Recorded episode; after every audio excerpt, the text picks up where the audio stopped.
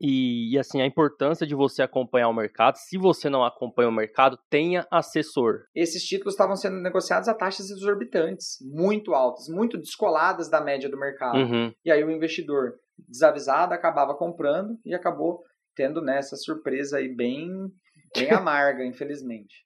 Seja muito bem-vinda, muito bem-vindo a mais um episódio do Ouviu Investiu, o podcast da Sacre. Já passamos aí dos 20 episódios, fácil, né? Disponível para você ouvir.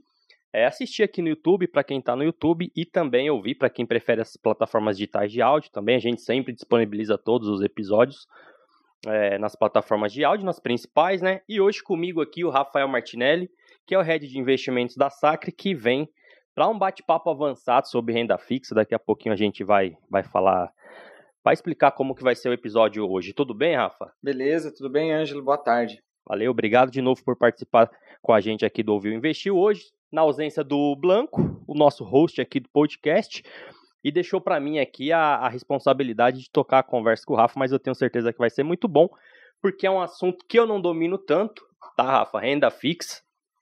Então, já me desculpa aí se eu te encher de pergunta, porque porque eu vou aproveitar esse episódio para também esclarecer muitas dúvidas aqui, que eu tenho certeza que é dúvida sua também, investidor que já investe, né, inclusive, porque aqui a gente vai tratar de alguns conceitos que são um pouquinho é, mais avançados. Antes, né, deixa eu passar aqui os recados. Se você tiver algum tipo de dúvida durante esse episódio, quiser deixar para a gente aqui nos comentários do YouTube, é, a gente responde, eu respondo pessoalmente, né, cada comentário. Né? Ou se preferir também, manda suas dúvidas pelas redes sociais da Sacre, arroba Sacre Investimentos. A gente está ativo também no Instagram, no TikTok, no LinkedIn, no Facebook também para te atender por lá. Tá bom? Se no decorrer do episódio a gente citar algum link aqui, até mesmo para abertura de contas, ou o link do curso do Rafa aqui, que a gente vai falar um pouco também, vai estar tá na descrição aqui do episódio, tá bom? Então qualquer link você encontra é na descrição aqui do, do, do episódio. E claro, né, se quiser abrir a sua conta no BTG Pactual com assessoria da Sacre, que é uma assessoria exclusiva, é, tem link para você abrir sua conta também aqui na descrição do vídeo. E último recadinho, acesse o saque, nosso, o saque.digital, que é o nosso blog onde está cheio de conteúdos ricos, artigos, webséries para você baixar, né, fazer download de graça. É, tem PDFs lá também, né? E assistir às aulas, enfim, da, das webséries que são gratuitas.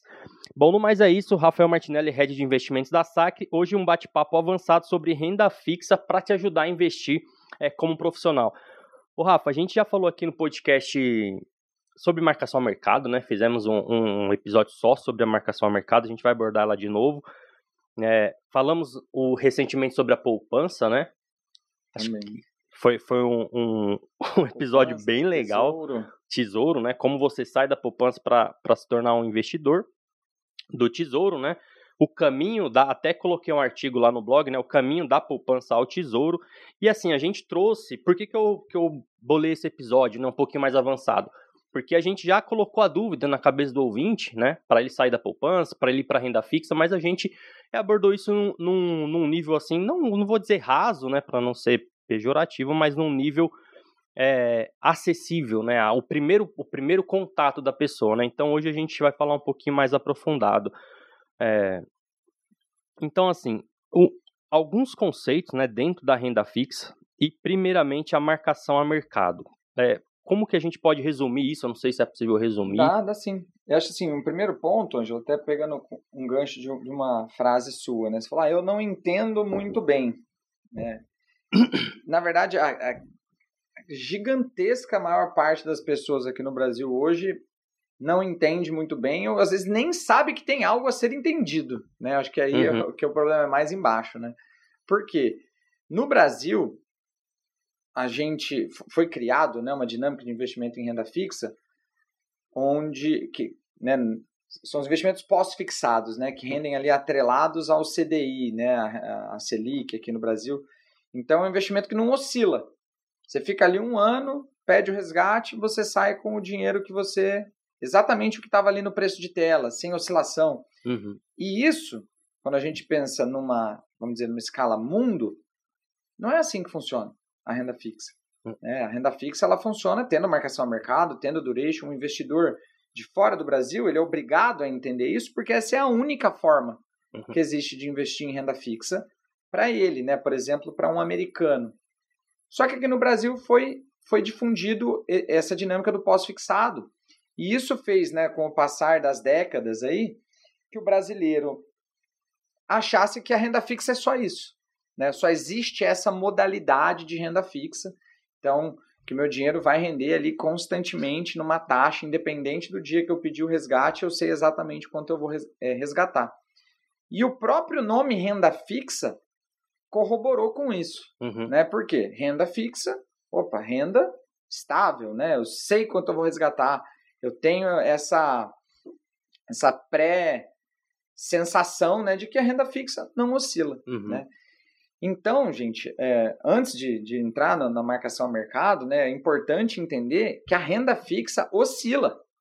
Né? Ela oscila. Claro, hoje no Brasil a gente tem três indexadores de renda fixa, né? o CDI, Selic, né, os, que são os investimentos pós-fixados, a gente tem os investimentos atrelados à inflação e os investimentos pré-fixados.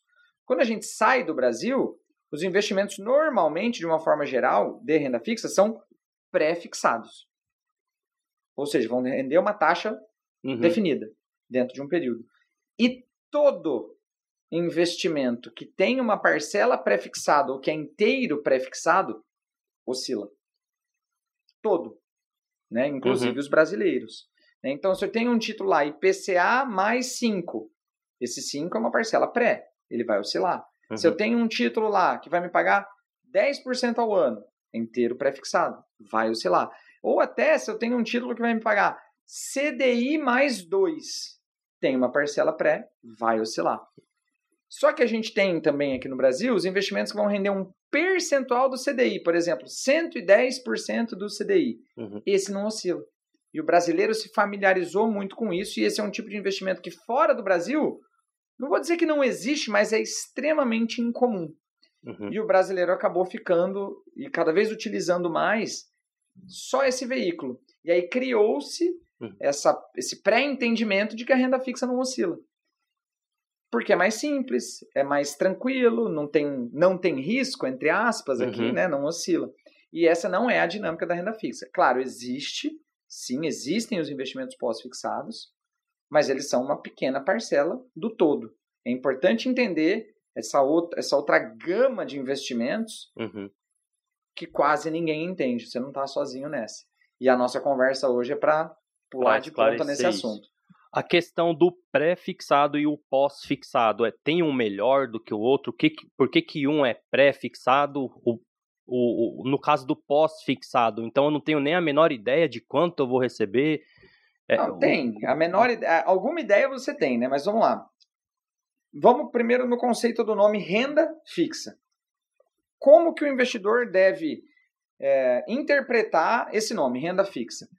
Poxa, eu sei ou tenho uma boa previsibilidade de quanto que eu vou resgatar no dia do vencimento. Uhum. Então tem tá pensando lá na frente. Então estou comprando um título que vence daqui a dois anos.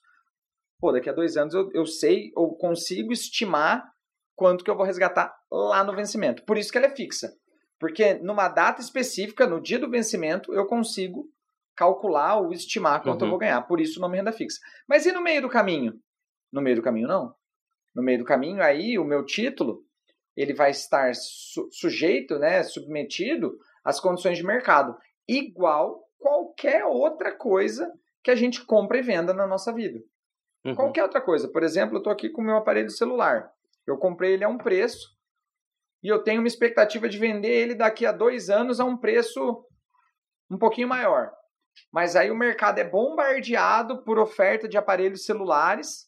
Eu vou conseguir vender naquele preço lá na frente? Não, porque a oferta uhum. desse aparelho, pô, cresceu muito. Aumentou. Então eu vou vender num preço menor. Ou o contrário. Pô, acabaram os celulares do mundo, tá muito mais difícil de você comprar um celular, os preços subiram. Eu vou vender ao preço que eu imaginei? Não, vou vender mais caro. Uhum. Então, um título de renda fixa é assim também. Ele tem essa dinâmica. E essa é a marcação a mercado. Né? A marcação a mercado quer dizer o quê? Que todos os dias o preço desse título muda, baseado em condições de mercado. Né? Uhum. Aí a gente tem que entender quais são essas condições, por que elas estão se movimentando, né? E a tua pergunta sobre, pô, o que é melhor, pré, pós, né? E no pós eu vou, não tenho noção nenhuma de, de quanto que eu vou receber. Então, assim, o pré-fixado, ele é mais simples. Ele não tem indexador, o pré-fixado? Não. Tá, não, o então pré-fixado já, já, já... é uma taxa definida. Entendi. Então, poxa, comprei lá um título que me rende 10% ao ano e ele vence daqui a um ano. Cara, eu coloquei mil reais, daqui a um ano eu vou ter mil e cem. Né, eu sei exatamente, o pré-fixado, uma grande vantagem dele é que você consegue saber exatamente quando você vai resgatar no vencimento. Ele não, não é afetado pela marcação a mercado. No meio do caminho ele é. Ele é também? No meio do caminho ele é. Tudo, todos os títulos que têm alguma parcela pré vão ser afetados, uhum. vão sofrer marcação a mercado. Os pós-fixados, se o título for 100% pós-fixado, então o título, ah, 110% do CDI, esse não vai ter marcação a mercado. Então, quem não tem pós-fixado, 100% pós-fixado, não tem marcação a mercado. Uhum. Só que no pós-fixado, eu não consigo calcular exato. Hoje, então, comprei um título hoje que vai me pagar 110% do CDI. Eu não consigo calcular exatamente quanto que eu vou resgatar, quanto que eu vou ter de dinheiro né, ali na data do vencimento. Por quê? Porque o CDI muda. E ele muda, o título pós-fixado muda junto. Uhum. Então, eu posso estimar. Ah, a gente está numa tendência de alta da Selic ou de baixa da Selic, então eu vou receber mais ou menos tanto. Mas exatamente eu não consigo. Por quê? Porque eu tenho um fator envolvido ali, que é o CDI ou a Selic. Uhum. Né? O pós-fixado, você perguntou, ah, qual que é melhor? Vai depender muito do perfil do investidor. Né? Se eu estou conversando com um investidor, cara, que precisa saber exatamente quanto ele vai receber, o pré-fixado é melhor. E ele pode segurar esse título a vencimento, não tem que se preocupar com a marcação do mercado. Poxa, o pré é melhor, porque ele tem essa previsibilidade. Uhum. Agora, poxa, talvez eu precise resgatar esse título no meio do caminho. Aí já entra um risco, né? O risco de mercado da renda fixa, que é justamente uhum. a marcação ao mercado. Aí talvez o pós seja melhor. Por quê? Porque o pós não vai oscilar, o pré vai. Vai ter oscilação no meio do caminho, se eu precisar vender esse título antes. Então, todos os títulos que têm uma parcela pré vão ter marcação ao mercado, vai, vai. vão ter oscilação de preço entre a data de compra e a data de vencimento. No vencimento, ele vai me pagar okay, exatamente né? o que eu contratei. E o que, que influencia essa marcação? É, igual nos ativos assim de renda variável, a gente sabe que é oferta e demanda pela compra do ativo e aí influenciado por algum, algum fato pertinente ao setor da empresa, né? O que, que influencia o, a marcação? É oferta, é oferta e, demanda. e demanda também? Oferta e demanda também. Porque mas... assim, título, é tudo são títulos no final da, das contas, né, Sim. Rafa, na renda fixa, né? Então, Sim. independente se é pré, pós, tudo é título. Sim. Aí se Tá. Porque o que é um título? Pô, você está fazendo dívida, é um né? título de dívida, uhum. né? Ou por um banco, ou para uma empresa, ou com o governo, né? Que são com o tesouro, com os títulos uhum. públicos. O que, que é um título? Então, poxa, eu fui lá e, e fiz uma negociação com o governo, comprei lá um título de renda fixa pré-fixado que me paga 10% ao ano. Então, é um papel, entre aspas, uhum. né? Que hoje é tudo digital, onde o governo se compromete a me pagar 10% de retorno num prazo definido ali, por exemplo, de um ano, em cima de um capital ali. Eu coloquei mil reais em cima de mil reais. Uhum. Então, é uma promessa de pagamento. Isso é um título. Então, a renda fixa é um mercado de crédito. É dinheiro sendo emprestado entre instituições, entre, entre pessoas e instituições, uhum. enfim. Né? Então, isso são os títulos. Aí, a oferta e demanda desses títulos vai mexer no preço deles. Então, você tem. Comprei um título pré-fixado. De repente, tem muita gente querendo comprar esse título o preço dele fica melhor. Eu vou uhum. conseguir vender ele a um preço maior do que a rentabilidade que eu estava esperando. Ou de repente esse título perde atratividade, ninguém quer comprar ele e eu preciso vender. Eu vou ter que vender ele a um preço menor do uhum. que o que eu estava esperando. Mas o importante é a gente entender o que, que afeta essa oferta e demanda. Né? Quais são Sim. as variáveis que vão bater nessa oferta e demanda? A principal delas é a taxa de juros brasileira. Então, a taxa de juros brasileira, a taxa Selic. Para todos os casos. Em todos os casos, ela vai ter influência. Uhum. Em todos os casos, ela vai ter influência de marcação ao mercado. Todos os casos pertinentes, né? Uhum. Ela vai ter influência.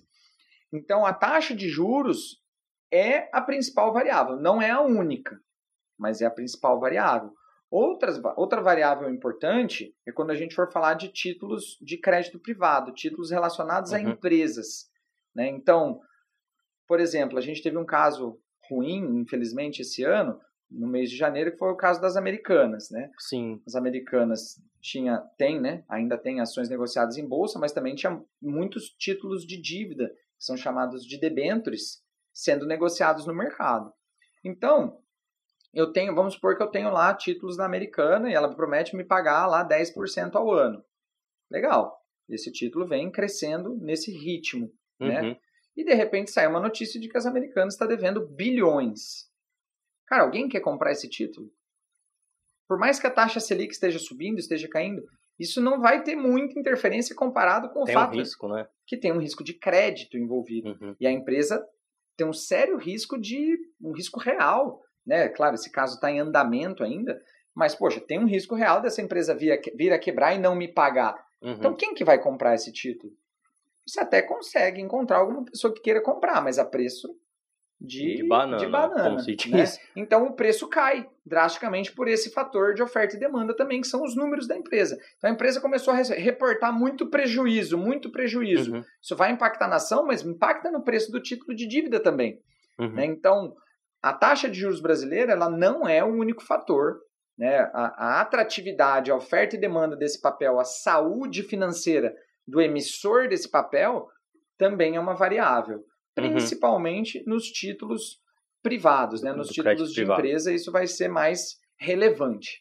Essa, essa briga aí, Rafa, não sei, assim, é, tem uma frequência com que o governo emite títulos? Porque eu vejo, por exemplo, a gente recebe muito, muito relatório aqui do BTG, né? Eu- direto eu vejo eles falando que o governo vai emitir títulos, aí tem as letras lá, né, que eu não, nem sei, mas é muito frequente isso. E como que é essa briga, né? Porque o governo está emitindo títulos, mas as empresas também estão emitindo título e os bancos também estão emitindo títulos. Aí vai para perfil, né? Aí a gente começa a falar de perfil. É, também, né? Eu acho assim, o governo, Tesouro Nacional, primeiro, por que ele emite títulos? Porque é uma das principais ferramentas para o governo se financiar Uhum. e, e, enfim, fazer a utilização ali do orçamento público, né? Construir coisas, investir em saúde, enfim, das várias coisas que o governo pode fazer. Então ele precisa de dinheiro, ele se financia. Como que ele se financia? Emitindo títulos de dívida.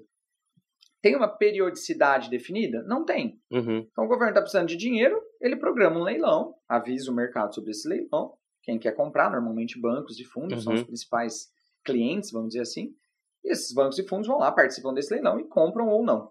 né? Então vai depender muito E aí distribuem depois, né? também. Os né? O título é deles, eles Ah, fazem tá, o que eles tá, quiserem. tá. né? Mas a pessoa física também tem a plataforma do Tesouro Direto, pode entrar e comprar, mas normalmente a pessoa física não entra no leilão. né? O Uhum. leilão normalmente é vi- via institucionais. Tá. né? É, mas tem uma regra, ah, ele tem que emitir tanto de dívida por mês, por ano? Não. Né? Ele, Uhum. ele vai conforme demanda. Só que os títulos do governo, eles são considerados os mais seguros Uhum. quando a gente fala do risco de crédito. Né? O risco de crédito é o principal que o investidor precisa entender, porque é o risco de perder tudo. Né? É o Uhum. risco do emissor, para quem eu estou emprestando meu dinheiro, ele falir. Né? Então, se eu empresto o dinheiro, a pessoa fala, o que, que você toma? Você toma um calote. Então, esse é um risco muito relevante na renda fixa. E quando a gente fala de títulos públicos, o risco de crédito é praticamente zero. Por quê? Porque além do governo ter o maior orçamento, maior do que de qualquer banco, Uhum. o governo também tem um negócio maravilhoso que é uma máquina de imprimir dinheiro. O governo tem o poder de emitir moeda. Claro que isso é um, é um poder inflacionário, né? Se ele ficar imprimindo dinheiro, ele ele gera inflação, mas ele pode fazer isso. Um banco não pode fazer isso, uma empresa não pode fazer isso. Uhum. Então, o governo, a gente tem muito mais confiança nele quanto a esse risco de crédito. Então, se eu confio mais no governo por esse fator e ele e ele está pedindo dinheiro emprestado ali a 10%, aí vem um banco, por maior que o banco seja, e vem me emprestar dinheiro a 9%, eu vou emprestar para esse banco? Não. Por quê? Eu vou emprestar para o governo, que está me pagando mais e é mais seguro. Uhum. Então, normalmente, você comentou dessa briga, né? É- Essa briga ela é regulada pelo mercado. É, que eu imagino que tem uma briga, né? Porque tá, no final das contas tá todo mundo querendo recurso, né? É, mas a- a qual preço, né? E aí o mercado vai regular. Então, Ah, vamos falar, por exemplo, do Itaú. O Itaú, maior banco do, do Brasil hoje, né? Então, o governo está emitindo a 10% ao ano uhum. um título pré-fixado de um ano. Exemplinho simples aqui. Tá. E o Itaú vem emitir um título de dívida também pré-fixado de um ano, um CDB, como normalmente, ou uma letra financeira, né? Ele vai conseguir emitir a 10? Não, ninguém vai comprar. Ele tem que emitir esse título, por exemplo, a 11. Pô, a 11 já vai ter algumas pessoas interessadas. Falar, poxa, o Itaú é super seguro, está me Uhum. pagando 1% a mais, eu quero. E aí, essas pessoas, fundos, enfim, bancos, vão, vão ter apetite a esse título. Só que, ao mesmo tempo, vamos falar que eu tenho uma outra empresa ali, é, sei lá, Que menor porte, né? uma Um- empresa, tá. uma- e uma empresa que não seja do sistema financeiro, né, Uhum. que não pode emitir um CDB. Vamos pensar Uma petrolífera aí. é, a PetroRio, por exemplo. Uhum. Falar da PetroRio que é um título que a gente tem trabalhado bastante aqui na Sacre ultimamente. A PetroRio também está precisando se financiar, quer se financiar. Uhum. Ela foi pegar dinheiro emprestado lá no, no- do banco dela e o banco falou: Ó, eu te empresto, mas eu vou te cobrar 15. Ela fala: pô, não, mas 15 tá caro. E se eu empresto, se eu pedir dinheiro emprestado para o Ângelo e para o Rafael? Uhum. Será que eles topam me emprestar 12? Porque se ela for me emprestar 9, eu não quero, eu compro a 10 do governo. Se ela vier me emprestar 10, eu não quero, eu compro do governo. Uhum. Se ela vier me emprestar 11, eu não quero, eu pego do Itaú, que é é maior e tem uma garantia chamada de FGC. Uhum. Então eu ainda tenho uma garantia quando eu compro o título do Itaú, o CDB. Então a PetroRio tem que me pagar 12? Senão eu nem vou olhar para esse título. Né? Uhum. E aí a PetroRio consegue a 12 se financiar. O Rafael compra, o Ângelo compra e ela não precisa pegar dinheiro emprestado no banco que estava cobrando 15. E aí vem uma empresa menor, uma empresa local, por exemplo. Uhum. Deixa eu pensar alguma empresa aqui da nossa região que não tem o mesmo porte da PetroRio. Vamos pensar, tem uma empresa, a Unicesumar, é uma universidade muito grande aqui, muito renomada aqui da nossa região Uhum. mas é uma empresa menor do que a PetroRio. E aí o Unicesumar quer se capitalizar. Ele vai conseguir se capitalizar a 12? Não, a 12 eu vou na PetroRio. Não, então ele tem que ir a 13. Por quê? Se ele ofertar o título dele a 12, ninguém compra. Uhum. Então o mercado regula sempre fazendo essa análise de risco-retorno. Para eu, nesse exemplo, Unicesumar, me capitalizar através do mercado, eu preciso ter uma taxa, ofertar uma taxa que Ser seja atrativa né? para o mercado. Então, a regulação ela é mais ou menos assim, sempre muito relacionada ao Uhum. risco que esse título apresenta comparativamente aos pares dele, né, que estão sendo negociados no mercado. Pô, legal, bacana a explicação, então, tem nem o que falar, né? Como eu disse, seria um, um bate-papo assim, um pouco mais, não é que é mais aprofundado, até mais detalhado, né, É, Rafa? até É ma- mais educacional. é né, nossa educacional mesmo. hoje. Então, se até aqui você teve alguma dúvida e quiser comentar pra gente aqui no YouTube, fique à vontade para deixar seus comentários. Aproveita e, como eu sempre falo, boleta o joinha, que é de graça, é, não tem custo, não tem corretagem. Você pode dar um joinha pra gente aí que ajuda bastante a entrega do vídeo. E se for novo no canal, se inscreva também, que pra gente é um prazer ter você aqui com, com o nosso time da Sacre. E aí tem as redes sociais da Sacre também, é arroba Sacre Investimentos, que você pode seguir, mandar suas dúvidas por lá também. E caso tenha, né? Se, caso tenha aí também, seguir a gente por lá. É, É, só, só não vai ter dúvida quem já assistiu o meu curso de renda fixa. É. O pessoal que já, já é aluno do curso, com certeza vai, vai passar. A gente vai Zerado deixar de o. Vai ter desconto hoje também no curso, Rafa? Ou vão, Ah, vão, vão pôr o preço bom. cheio? É. Desconto bom, pô. O que, que seria um desconto bom? Acho que 30% tá bom. 30, 30? Tá. Então a gente vai por aqui no link desse episódio um, para você acessar o curso do Rafa, né? Conhecer o curso do Rafa com um desconto de 30%. Você quer falar um pouco já do curso ou vamos falar depois? Cara, esse curso, é, a gente nomeou ele de renda fixa em vista como um profissional e tenha Uhum. ganhos de bolsa. Confesso que eu fiquei bem orgulhoso do resultado dele, o curso ficou realmente muito bom. É um curso mais aprofundado, né? Então, para uma pessoa que, poxa, teve muita dúvida ou, poxa, não entendeu nada do que eu falei até agora, talvez ainda não seja o momento, né? Então, aí a gente tem outros cursos mais iniciantes. Uhum. Mas para uma pessoa que, poxa, já está familiarizado um pouquinho com o que, é um, um título de crédito privado, já entendeu mais ou menos o que eu falei até agora e quer avançar, Hum. quer fazer operações com potencial de ganho maior dentro da renda fixa, é um curso que vai, sem dúvida, conseguir entregar esse conhecimento para esse investidor. É, Então, um curso onde a gente vai entender ali no detalhe os conceitos de marcação a mercado, de duration, Uhum. como fazer uma operação mais especulativa dentro do mercado de renda fixa, quais os melhores, melhores veículos da renda fixa para fazer isso. Então, é é um curso bem legal. Dá para dá para pagar aí a, a matrícula do curso com algumas operações ali no, no mercado rapidamente. Pô, legal. Então, de novo, a gente vai deixar o link aqui para você conhecer o curso, claro, fazer a sua matrícula, começar a estudar com o Rafa. É, o, pelo que eu vejo, assim, Rafa, o grande X da, da renda fixa, e aí, né, fica à vontade para contradizer, enfim, né, para me dizer por que não, mas o que eu vejo, o grande X da renda fixa é o que você acabou de falar, é a duration, né, o tempo. Então, não sei se é mesmo, tá? Então, se não for, já, já pode. não tem problema, tá? Como eu falei, eu tô aqui, enfim, aprendendo.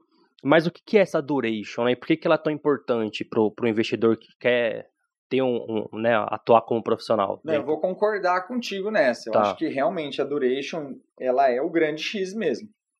É o grande X. Claro, vão ter outros fatores, não é o único X, uhum. mas eu diria que ela é o principal. É o principal. Então, assim, vamos lá. Entrando no tema duration, acho que o primeiro ponto é a gente entender que a renda fixa. Quais são os, os dois principais riscos que um título de renda fixa vai ter? Risco de crédito, que a gente já falou agora uhum. há pouco, né? É o risco do emissor falir. E o segundo é o risco de mercado. O que, que é risco de mercado? Mudança de preço. Ah, mas uhum. isso é coisa de bolsa? É, mas tem na renda fixa também. Uhum. Né? Porque quando a gente fala disso numa ação, é simples de entender, né? Qualquer Sim. pessoa que já abriu um home broker vai entender, ou nem, que nem abriu um home broker, mas que ouviu lá no Jornal Nacional, as ações da Petrobras subiram 1%. Uhum. Então, pô, a ação custava 10, quer dizer que agora ela está custando 10,10, né? Subiu 10 centavos, subiu 1% em um dia. Isso acontece na renda fixa também. Uhum. Então é muito importante entender uma frase muito simples, que a renda fixa não é fixa. Né? Ela vai ser fixa onde? Na data de vencimento. Autor desconhecido, né? Na verdade, tem uma autora, Marília Fontes, o nome que, do livro dela é esse, a renda fixa não é Apropriou-se da... da, da... ah, mas é o conceito, é acho que já, já, já circulava, muito né? Bom, muito de... didático, adoro, adoro as explicações dela. Mas esse é um, é um conceito inicial muito importante, uhum. entender. Vai ter oscilação no meio do caminho. Então, o investidor quer comprar um título de renda fixa, uma coisa que ele precisa avaliar é: eu posso segurar esse título até o vencimento? É um título, por exemplo, de 5 anos. Está uhum. Tá pagando uma taxa legal. Melhor do que a taxa do mesmo emissor para um ano. Pô, vou comprar esse aqui de 5 porque a taxa é maior. Mas espera aí, eu posso levar esse título a vencimento? Se eu posso, beleza. Uhum. Tranquilo, você vai resgatar lá na frente exatamente o que você contratou. Agora, se eu não posso, eu preciso minimamente entender que eu estou exposto a um risco. Um risco do quê? De na hora que eu fizer o resgate, eu resgatar um valor diferente do que o valor que eu contratei. Perceba a palavra que eu falei. Eu falei diferente, não falei menor. Uhum. Pode ser que ele seja menor, mas pode ser que ele seja maior também. Então, é importante entender. E aí é o conceito da marcação mercado, que o preço muda. Mas o preço muda em qual ritmo? Quanto que ele muda? Aí entra a duration. Então, a duration, a tradução livre, né? Duration é uma palavra em inglês, a tradução livre é duração. Uhum. O que, que é a duração de um título? É o prazo médio de vencimento. Então, por que, que eu dei ênfase na palavra médio? Porque, pô, prazo de vencimento é prazo de vencimento. O título não era de 5 anos? É de 5 anos. O prazo de vencimento não é 5 anos? Depende. Depende do quê? Do fluxo de pagamentos. Então, o fluxo de pagamentos muitos títulos, a gente vai ter títulos, por exemplo, que pagam juros semestrais. Então, eu comprei um título de 5 anos que de seis em seis meses ele já me antecipa os juros. Uhum. Então, o prazo médio de vencimento desse título não é 5 anos, ele é inferior a 5 anos. Por quê? Eu vou receber o meu valor principal, né? então eu coloquei lá 10 mil reais, eu vou receber meus 10 mil reais em menos do que 5 anos. Uhum. Então, o prazo não é de 5, é de menos do que 5 anos. Agora vamos imaginar que é um título que me paga juros mensal. Então ele está lá já, todo mês ele já está me antecipando. A duration é menor ainda. Sim. Eu tenho um título que me paga juros mensal e no, um título de vencimento de 5 anos com juros mensal, mas que no quarto ano ele já amortiza 50% da dívida. Poxa, a duration é bem menor. Uhum. Então, eu não vou entrar aqui no âmbito de como fazer o cálculo e qual que é a fórmula. Sim. Né? Até porque isso é fácil de achar aí, dá um Google, você acha, né? Fórmula da duration, duration de Macaulay. Mas é conteúdo do curso também. É no curso no, tá. No curso tem. Tá, então beleza. Tem. No curso a gente faz essa conta. Mas o que é importante para o nosso, nosso ouvinte agora entender? Se eu tenho fluxos de pagamentos, seja ele de amortização de dívida ou de antecipação de juros, a duration é menor do que o prazo de vencimento. Uhum. Então, isso é um ponto muito importante. Se eu não tenho fluxos, ou seja, se é uma amortização única lá no vencimento, que no mercado a gente chama de bullet, né, que é uhum. é numa numa bala só, né? Lá na, no vencimento eu te devolvo tudo, juros e principal. E principal. Aí duration é igual ao vencimento. Então, se eu tenho um título de vencimento de 5 anos, ele me paga tudo no vencimento, duration é 5 anos. Se eu tenho um título de prazo de vencimento de 5 anos que tem juros ou e ou amortização antecipada, a duration é inferior a 5 anos. Uhum. E beleza, o que, que isso impacta na marcação a mercado?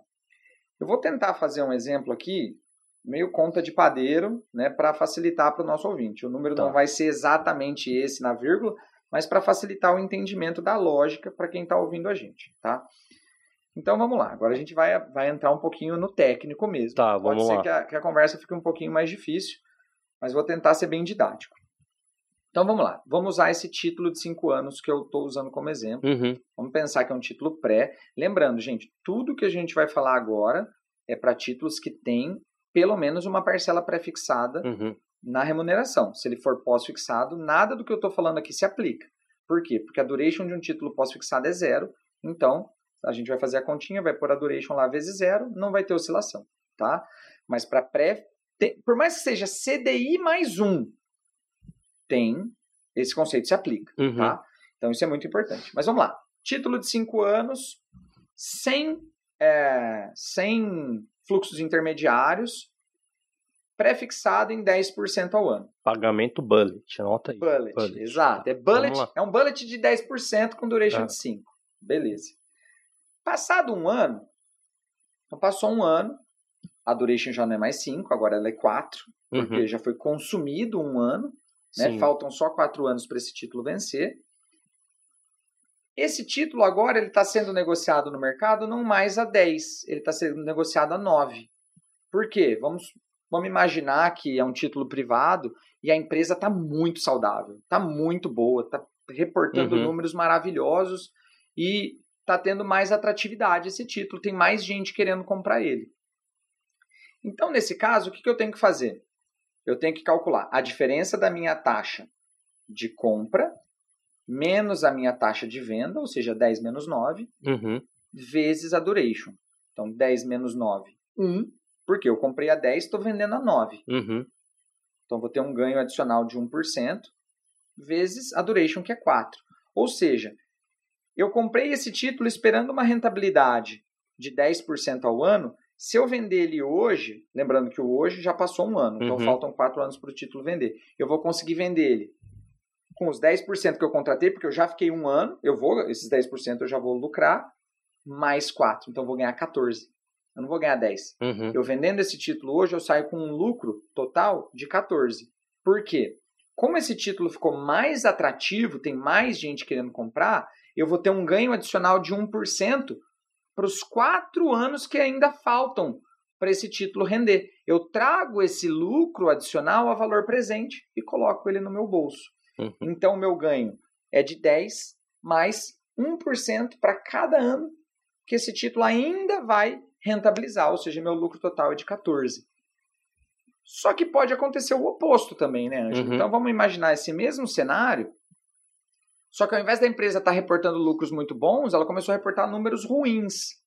Não no ponto de quebrar, Uhum. mas, poxa, ela não está indo tão bem quanto a gente esperava. É, imagina, né? Não, não, não, não veio a- ao, com o que esperava o mercado, né? Alguma coisa assim, é diferente do que.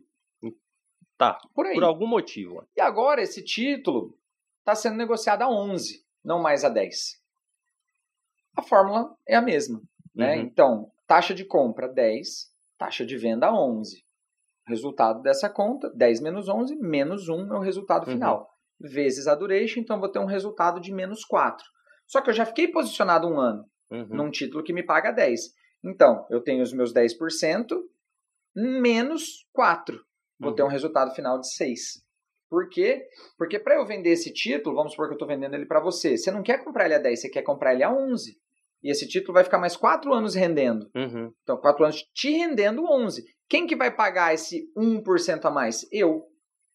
Uhum. Eu que sou a pessoa que estou te vendendo. Então, esse- esses 4% a mais que você vai ganhar vai sair do meu lucro. Então, eu tinha um lucro de 10, só que eu só vou ficar com 6. Uhum. Você vai ficar com esses 4, né? Então, para eu sair desse título antecipadamente, eu acabei tendo, a gente chama né, de deságio. Uhum. Eu tive um deságio no meu resultado final de 4%. Deixa eu ver se eu, se eu Só, só para só Tá. concluir, né? Que, a- que a pergunta é sobre duration. Então, por que, que a duration é tão importante? Porque a duration ela é um multiplicador de risco. Uhum. Qual o risco do risco de mercado? Quanto maior for a duration, mais essa oscilação vai ser relevante. Eu estou falando aqui de um título que me faltavam 4 anos, mas e se fosse um título que me faltavam 30 anos?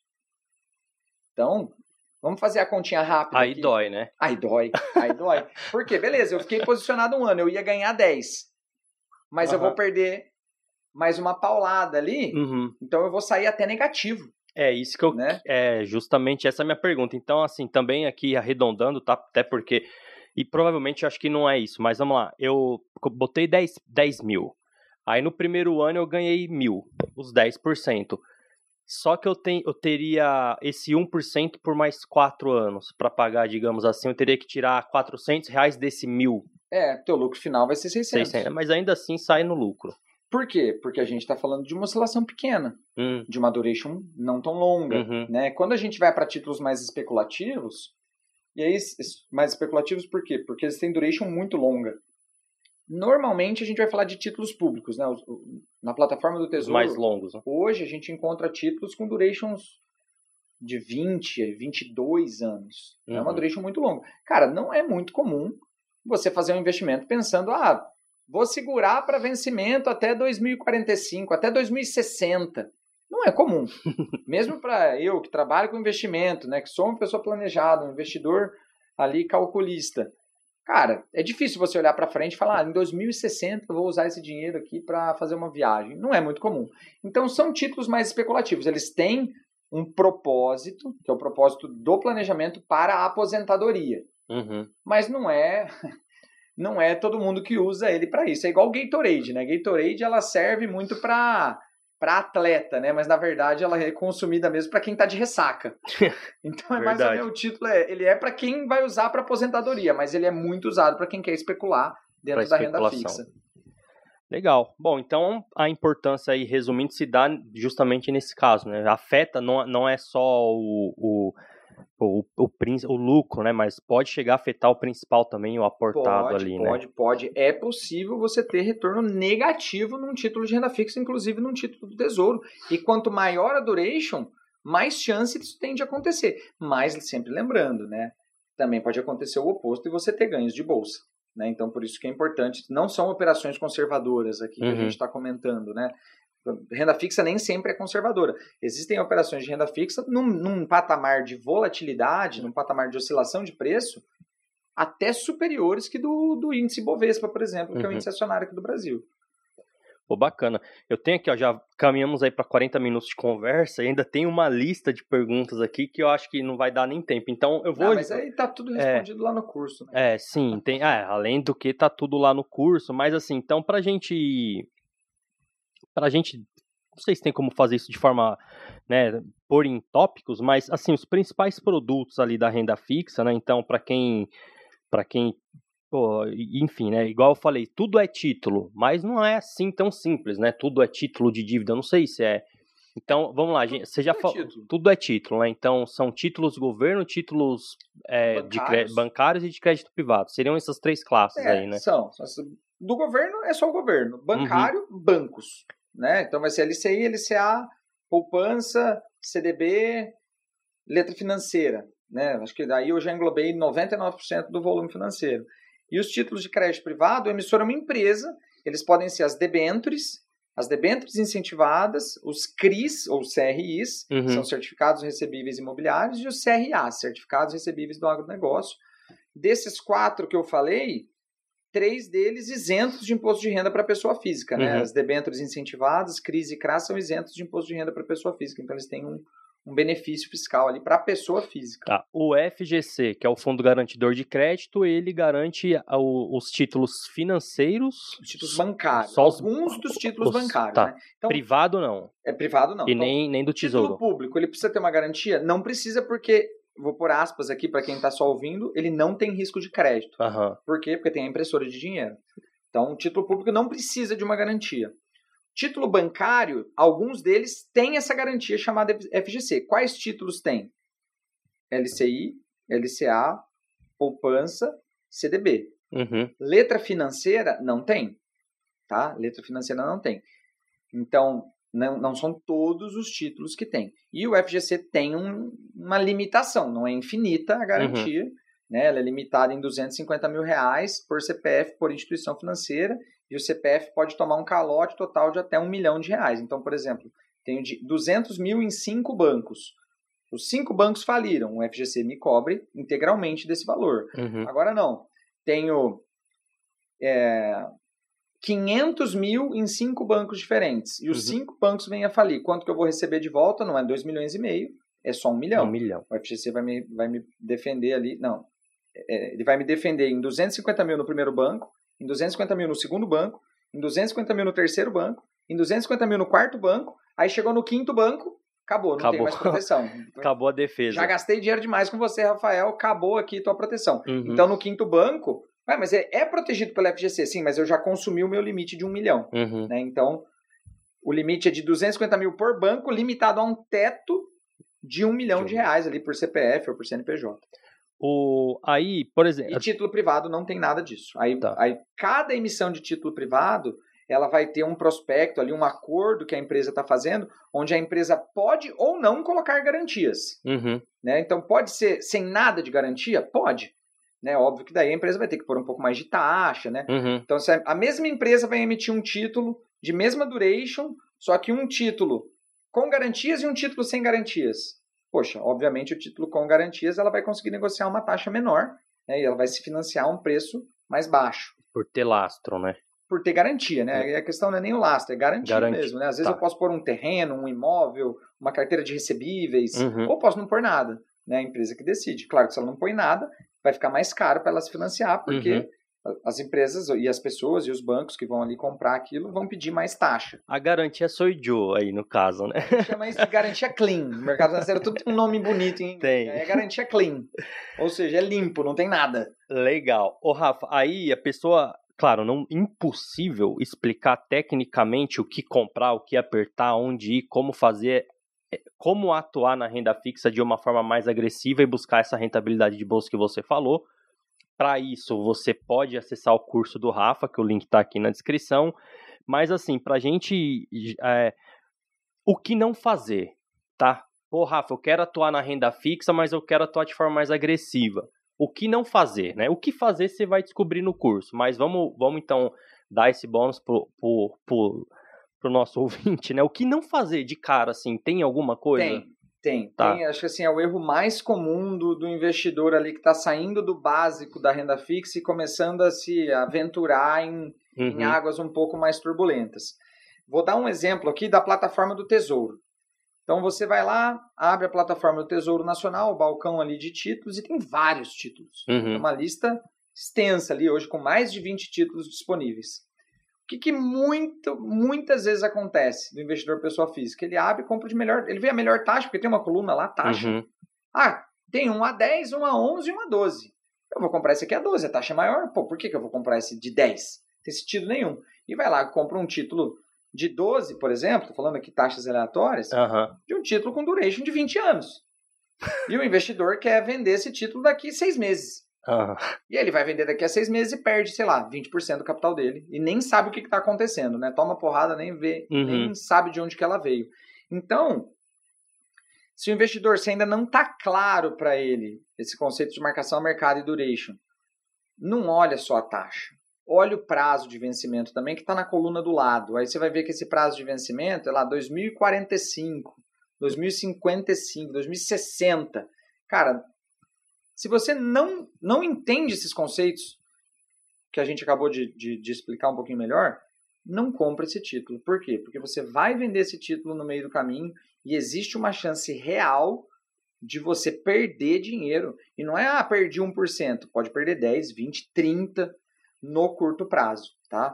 Então, o erro Seja... é abrir a, a plataforma, olhar qual que é a maior taxa e comprar, sem levar em consideração o risco de mercado ali, a questão da duration. O, a gente nem chegou a falar aqui, é, pô, bom, boa dica aí, então, É só, só por essa dica do que não fazer de cara, eu acho que você já né, a gente já merece o, o joinha um aqui segundo, no vídeo. Deixa eu adicionar mais um. Tá, então vamos lá. A gente vê que... acontecer e esse tá. dói, dói na gente como alocador. Que eu, é, justamente ia perguntar se você já viu acontecer. Nossa, quase no, no, no é, de, Sempre um cliente Nessa novo. proporção, assim, de 10, 15, 20%. Já, não, várias vezes. A gente pega, às vezes, é, a gente trabalha com assessoria de investimentos, então muitas vezes o investidor chega até nós, através das nossas plataformas digitais, é uma pessoa que que já conhece um pouco de investimentos ou está buscando essa informação. Uhum. E aí ele traz a carteira dele para a gente avaliar, né, fala, ó, oh, pô, já comecei né, a fazer A, B, C e D. E aí a gente vê né, que a pessoa, nesse intuito de buscar melhores rentabilidades, acaba cometendo alguns erros e a gente atua junto ali para corrigir. Mas é muito comum. Tá. É muito comum. Faz parte do processo de aprendizado. A gente está aqui, até aqui produzindo esse conteúdo até para tentar mitigar né, que isso uhum. aconteça menos. Mas uma outra coisa que acontece muito, muito comum, Ângelo, é nos títulos privados, tá, a pessoa acessa lá a plataforma da corretora e clica no botãozinho para filtrar por taxa, da maior para menor, e compra o que está com a maior taxa. Que é o instinto, né? Não é.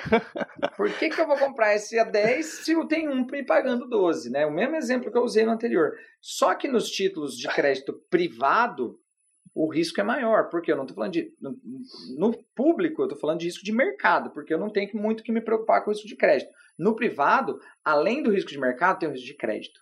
E normalmente um título que está com uma taxa muito alta é porque ele é um título muito arriscado. Nenhuma empresa vai estar tá te pagando uma taxa alta a troco de nada. Uhum. Né? Então, taxa alta está agregada a algum tipo de risco. Nos títulos de crédito privado, normalmente esse risco é o risco de crédito, risco de falência. E aí a empresa vai lá e compra um título de dívida de uma empresa à beira da falência. E essa empresa vem a falir. E aí o investidor acaba perdendo todo o dinheiro que ele colocou naquele título. Né, a gente tem um caso relativamente recente, que foi de uma empresa chamada Rodovias do Tietê. É uma, uhum. é uma, uma empresa de é uma concessionária, uma concessionária né? obrigado, uma uhum. concessionária. Uhum. E essa concessionária veio a, a pedido de recuperação judicial e ela tinha títulos sendo negociados. Antes de falir, esses títulos estavam sendo negociados a taxas exorbitantes, muito altas, muito descoladas da média do mercado. Uhum. E aí o investidor desavisado acabava comprando e acabou tendo nessa surpresa aí bem, bem amarga, infelizmente. O... Mas mais recentemente, Americanas também é outro exemplo, né? É que Americanas acabou, é um caso um pouco diferente, porque Americanas foi uma fraude. Né? Então, uhum. a empresa vinha negociando num, numa taxa saudável, de repente saiu uma notícia, uma fraude, e aí o título despencou a zero. Né? Mas rodovias do Tietê não, a empresa veio reportando números ruins, números ruins, ano após ano, título foi com a taxa lá em cima, por quê? Porque quem estava posicionado queria vender. E aí quem quer vender, cara, tô tentando te vender a 10, ninguém quer comprar. Eu ia, vamos supor que eu comprei a 10. Uhum. Tentei te vender a 10 para eu sair no 0 a 0 ninguém quer comprar. Não, começa a vender a 11, é o top perder um vezes a duration, ninguém uhum. quer comprar. Ah, tô vendendo a 15, ninguém quer comprar. Putz, vou vender a 19. Ah, mas é igual bolsa. É né? até eu achar, achar um preço. Uhum. Né? Então, ter alguém vendendo, eu preciso achar alguém querendo comprar. E qual o preço que a outra ponta quer comprar o título de uma empresa quebrada? Né? Pessoal, assim, a gente tá falando aqui, é, eu gosto de conversar esses assuntos com o Rafa porque ele sempre traz essas histórias, mas é, tem, e a gente nem chegou a falar na questão da assessoria, né? Daqui a pouco a gente vamos já pro, encaminhando aqui para o final do, do episódio, a gente vai falar um pouquinho da assessoria, mas veja, tem empresa e, e, assim, a importância de você acompanhar o mercado, se você não acompanha o mercado, tenha assessor, tenha assessor. Tem uma empresa que acompanha o desempenho dela na bolsa, né, e ela tá sempre ali, você vê que é uma empresa extremamente volátil e que muitas vezes figurando ali entre as maiores baixas do índice, enfim. E eu vi uma notícia dela hoje que ela ia é, captar 200 milhões em debentures. Como eu a acompanho, eu, eu, eu já sei, meu, o que, que essa empresa está emitindo 200 milhões em debentures, né? O que, que essa empresa quer? Então, acho que é importante também, né, Rafa, ter essa noção do que é esse risco de crédito que acontece, né? É a mesma coisa que comprar ações, pode-se dizer. É a mesma coisa, não. Mas eu tenho. Quando você em termos de risco. É, é porque assim, a ação ela vai avaliar muito, quando você vai avaliar uma ação, você avalia muito a questão se o preço está condizente com o lucro que aquela empresa está tendo, com as expectativas uhum. de lucro que essa empresa vai ter. Num título de renda fixa, a gente tem que mais é que se preocupar se essa empresa vai quebrar ou não. Né? Acho que assim, de uma forma simplista. Né? Uhum. Então, cara, se a empresa vai quebrar, a empresa está falida, vai falir mesmo, fechar as portas. Não. Ela vai andar de lado, não vai ganhar market share, vai continuar sendo uma empresa pequena dentro do ramo dela, mas daqui, vamos supor que é um título que vence daqui a cinco anos. Mas daqui a cinco anos ela vai ter dinheiro para me pagar? Vai. E ela está me pagando uma taxa de retorno alta? Legal. Então, eu acho assim, uma empresa listada em bolsa que emite títulos de dívida vão ter momentos e momentos. Vão ter momentos onde comprar um título de dívida dela é mais interessante do que comprar um, uma ação dela. Eu vou dar um, vou dar um exemplo da minha carteira. Uhum. E aí vocês me julguem aí. Vai ter gente que vai xingar, vai ter gente que vai achar que eu sou maluco. Olha aí, hein? Que Mas é exclu- uma- exclusivo, hein? Uma leitura minha. Rafa vai falar da carteira dele. Eu comprei recente, recentemente, não, aproximadamente um ano, eu comprei títulos de dívida da Via Varejo, debênture da Via Varejo. Uhum. Por quê?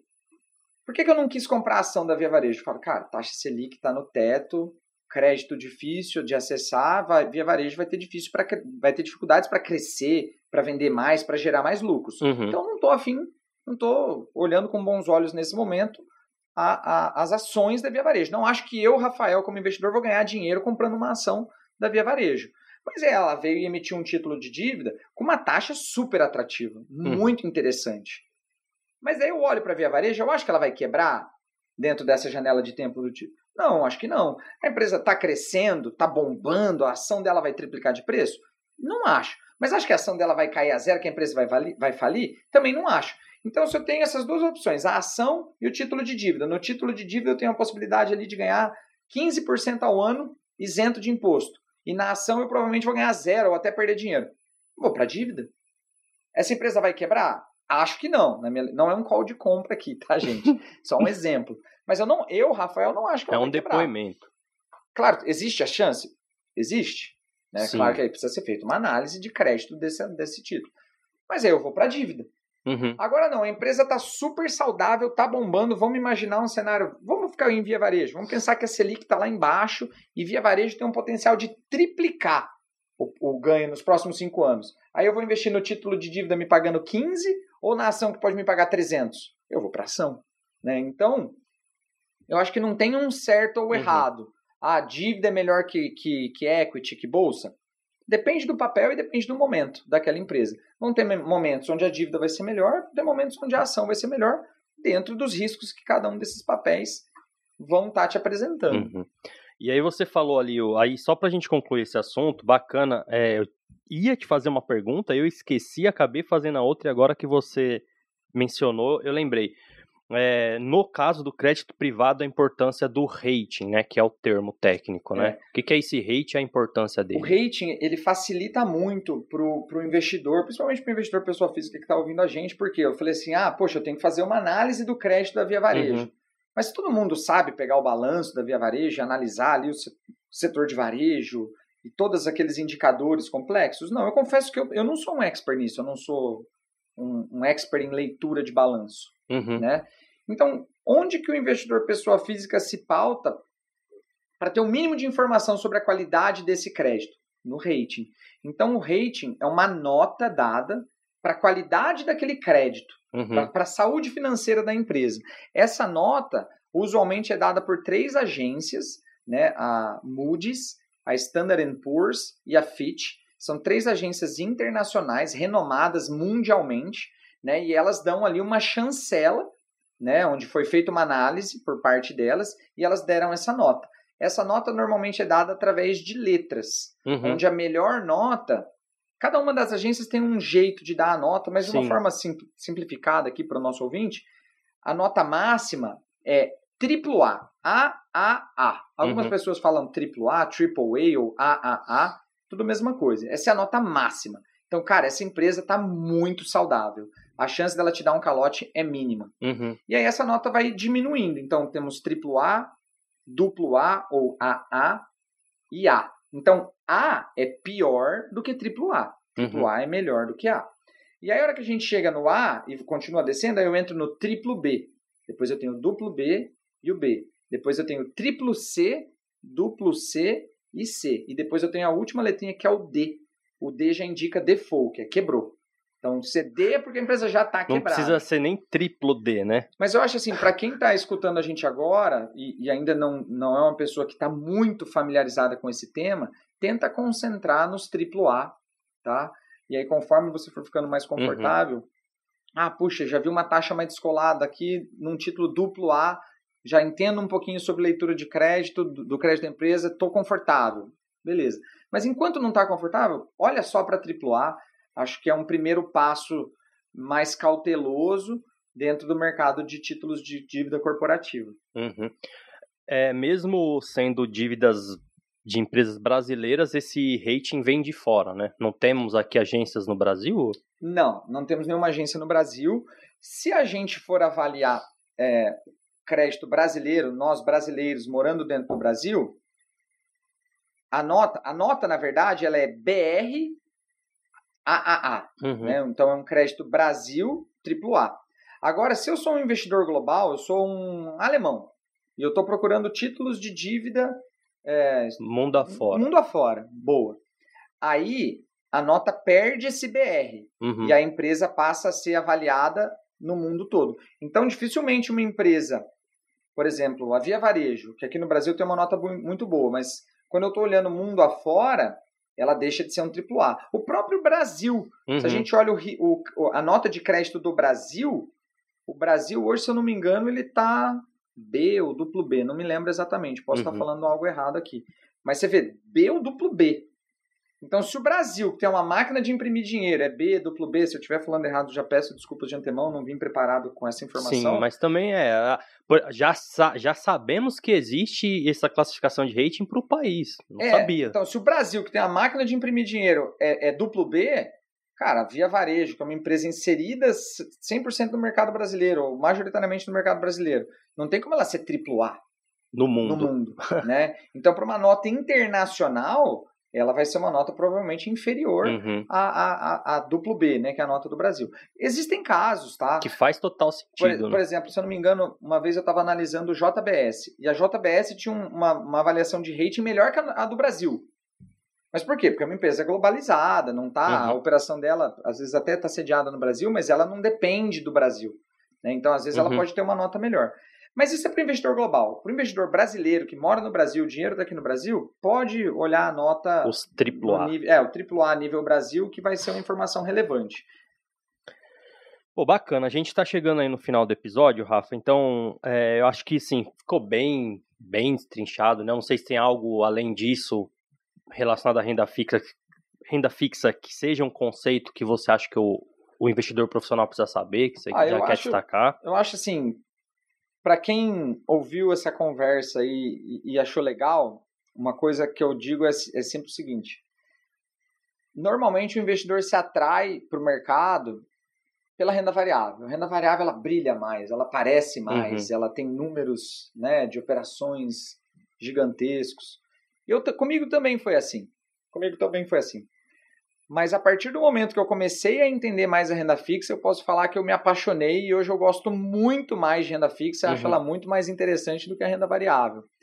E posso dizer que eu já ouvi essa frase de várias pessoas que trabalham do meu lado, que eu fui mostrando a renda fixa, que a pessoa foi entendendo, ela falou: "Nossa, realmente estou gostando mais de renda é fixa é do que renda variável, né?" Uhum. Então, se, se essa conversa aqui gerou um pouco de interesse em quem está ouvindo, estuda mais a renda fixa, entende um pouquinho mais ela no detalhe, começa a olhar a curva de juros, o mercado futuro de DI, você vai ver que a renda fixa é muito dinâmica, uhum. muito versátil, dá para fazer muita coisa e que também dá para ganhar muito dinheiro nela. Uhum.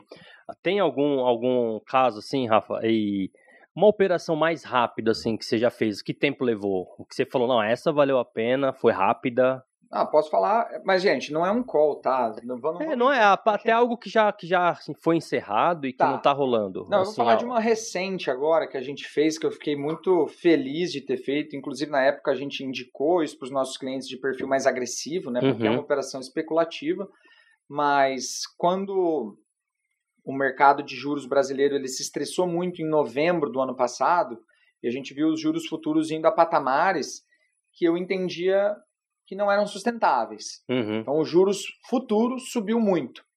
E aí a gente deu um call de compra no, no, nos títulos do Tesouro mais longos, né? Uhum. Eu, por exemplo, na minha conta pessoa física, é um título que eu gosto, né? Mas é uma questão pessoal minha. Eu comprei o título do Tesouro IPCA 2045. Uhum. A uma taxa ali próxima de 6,40, né? Então ele me pagava.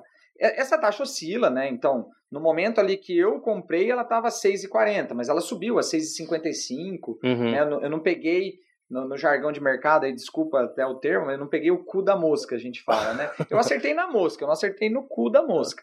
Então a taxa chegou a, um, a ser um pouquinho mais alta? Chegou, eu não peguei ela na máxima, Uhum. mas eu peguei ela num patamar bem elevado, né? Eu peguei ela a 6,40. Hoje de manhã, esse título estava sendo negociado próximo de IPCA mais 5,95. Então, qual que é essa diferença de taxa? Ó, comprei a 6,40, vendi a 5,95. Uhum. A diferença de taxa deu de 0,45. Mas qual que é a duration desse título? Vamos arredondar? Uhum. 20 anos. 20 vezes a diferença de taxa vai me dar um adicional de ganho ali numa janela de 6 meses de mais de 10%, fora a rentabilidade contratada. Uhum. Né? Então, é uma operação que aí em 6 meses eu vou ter um ganho aí de mais de 10%, de próximo de 15%. Uhum. Percentualmente ao CDI, isso vai me dar aí uma taxa. Poxa, eu estou fazendo a conta de cabeça aqui, Tá. pode ser que eu faça o cálculo errado, mas vai me dar uma taxa aí de mais de 200% do CDI. Né? Uhum. Então, essa é uma operação recente que a gente fez, que a gente deu o call Que é clientes. agressiva e, É agressiva. Nós e não- avançada, né? não encerramos ela ainda, tá? Também é Aham. importante eu falar isso, a gente ainda Tá. não encerrou ela. Por quê? Porque na renda fixa tem a questão do imposto também, né? O imposto ele é regressivo, então se a gente ficar posicionado nela por mais de dois anos, eu vou pagar menos imposto. Então a Uhum. gente deu esse call visando ficar posicionado mais de dois anos. Mas se eu encerrasse ela hoje, eu teria esse, esse Bem- ganho aí de aproximadamente 200% do CDI operando o tesouro. Bacana, gente. Bacana a operação avançada, né? Agressiva, pô, legal. Obrigado, Rafa, por compartilhar com a gente. É, Para a gente encerrar, então, o que, que o investidor que ouviu a gente até aqui não quer seguir sozinho, quer seguir por esse caminho, mas não quer seguir sozinho, além do curso, o que, que ele encontra aqui na SAC, também com a nossa plataforma BTG, Cara, eu para a assim, gente encerrar aí, né? o mercado financeiro é muito amplo, né? Muito amplo, muito amplo mesmo, né? Só na renda fixa você vê a gente deu uma pincelada aqui, foi mais de uma hora de conversa e a gente Uhum, foi uma pincelada breve, né? A pessoa que está ouvindo provavelmente não é um operador do mercado financeiro, né? Uhum. É um, não sei, um médico, um contador, um agricultor. Então, cara, é um mercado amplo e não é um mercado simples.